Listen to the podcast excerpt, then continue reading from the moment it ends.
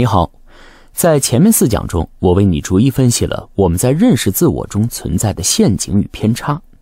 我们之所以能够认识到这些问题，是因为我们人是能够思考、擅长思考的。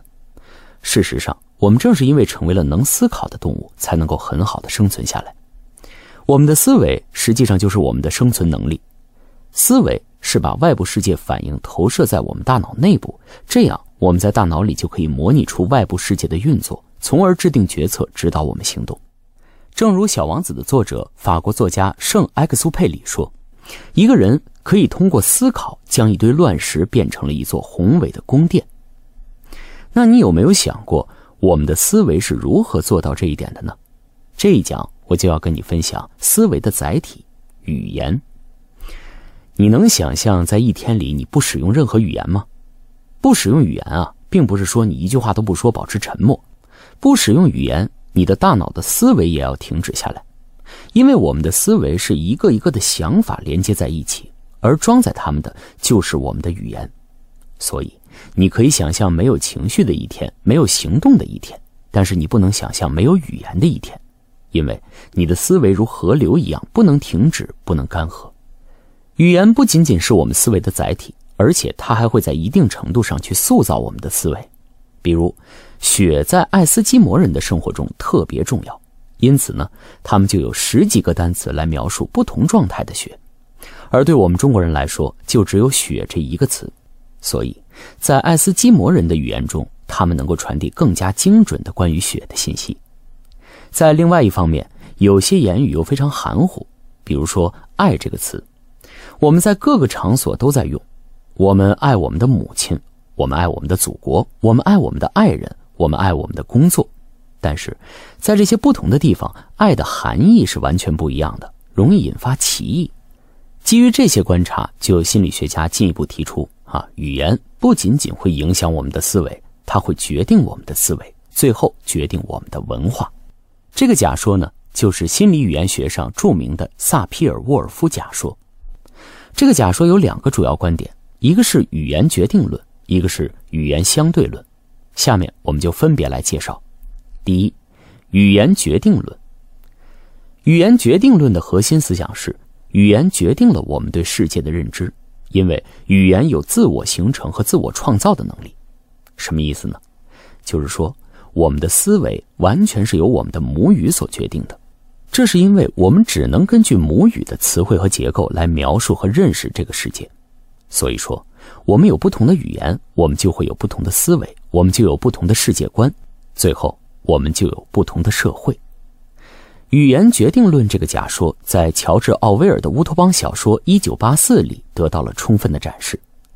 乔治·奥威尔在小说里虚构了一个社会，而这个社会呢，通过发明了一种新语言来控制这个社会里人们的思维。这个新语言有一个最大的特点，那就是它要让那些反对这个社会的思想无法产生。比如说，在这个语言体系里面，没有推翻政府、抢劫、杀人这样的词，这个社会的人没办法用语言来描述这些罪行和反政府的行为，他们也就没法在脑子里想象这些事情，那更不用说来采取行动了。所以，在这个新语言环境长大的人，就变得不再可能去反政府和犯罪了。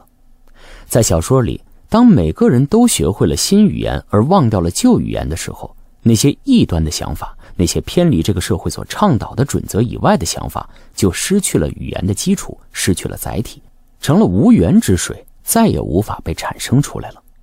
这就是萨皮尔沃尔夫假说的第一点：语言决定论。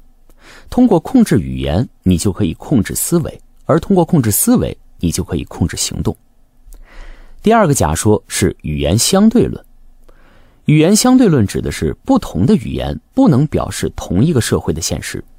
这个论断包含两层意思：第一层是，一种文化的内容只有用这种文化的语言才能够得到充分的表达；第二层意思是，一个文化当中的某个概念，要是用不同文化背景的语言去解释，意思就会有差别，至少在人们心中所唤起的内容是不一样的。这里我给你举两个例子。比如，我们中国人用“稻”“米”“饭”分别表示带壳的米、去壳的米和煮熟的米，而美国人呢，只用一个词 “rice”。所以你可以看出米在中国文化的重要性。与此相对的是，美国用肋排、菲力、沙朗、牛眼等十多个名称来称呼由牛不同部位做出来的牛排，而汉语呢，则只有牛肉这一个词。所以说，不同的语言定义了不同的思维乃至文化。既然不同的语言对应不同的思维和不同的文化，那么对一个文明的完全摧毁，不是烧掉房子或者破坏祖先的祭祀，而是中断这个民族的语言。所以，殖民者最热衷于干的事情，就是不允许殖民地上的民众说他们自己的母语，而是改说殖民者的语言。通过语言的殖民，就实现了思想的殖民、文化的殖民，最后彻底消灭了殖民地的传承。好，说到这里，虽然很多证据都对萨皮尔沃尔夫假说有所验证，但是进一步的研究发现，这个假说有点过于极端了。语言的确会影响我们的思维。但是它不是完全的决定我们的思维，语言影响我们思维的地方是在于抽象概念、大逻辑，比如像法律、自由、尊严。但是呢，反映我们人类直接感官体验的是具体概念，比如像是山川、雷电、雪花等等。我们的思维则较少受语言的影响。不同语言的使用者对世界的基本认识过程和基本概念范畴是相似的。由此形成了相似的最基本的价值观，比如人对于大自然的热爱，对于战争的厌恶等等。所以，一个更为正确的观念是，语言、思维和文化三者是交织在一起，互为影响、互为成长的。好了，我带你回顾一下这一讲当中，我们一起了解了心理语言学领域里的萨皮尔沃尔夫假说。这个假说提出，语言会决定我们的思维和文化。特定的文化也只有通过特定的语言才能够得到表达。虽然这个论断有它的局限，但是语言的确是思维的载体，会影响我们认知世界的方式。也正是因为语言的这种重要性，当我们回头看过去二百年最重要的发明时，我们首先想到的不是能够救命的青霉素或者磁共振成像设备，而是电话、电报、电视和互联网这些能够提升我们沟通效率的设备。但反讽的是，科技让我们的沟通变得越来越容易，越来越快捷，但我们的思想传递却并非变得更加高效。在互联网上，我们可以随口说、随手写，匿名的保护也让分歧进一步凸显放大。所以，线上社交工具虽然让表达更容易，但是一定程度上反而增加了我们的隔阂。语言的不恰当使用也会阻碍甚至禁锢我们的思维。今天留给你的思考题就和这一点相关，你观察一下，移动互联网社交工具的流行是否改变了你的思维方式呢？你认为带来了哪些改变？欢迎在留言区分享你的看法。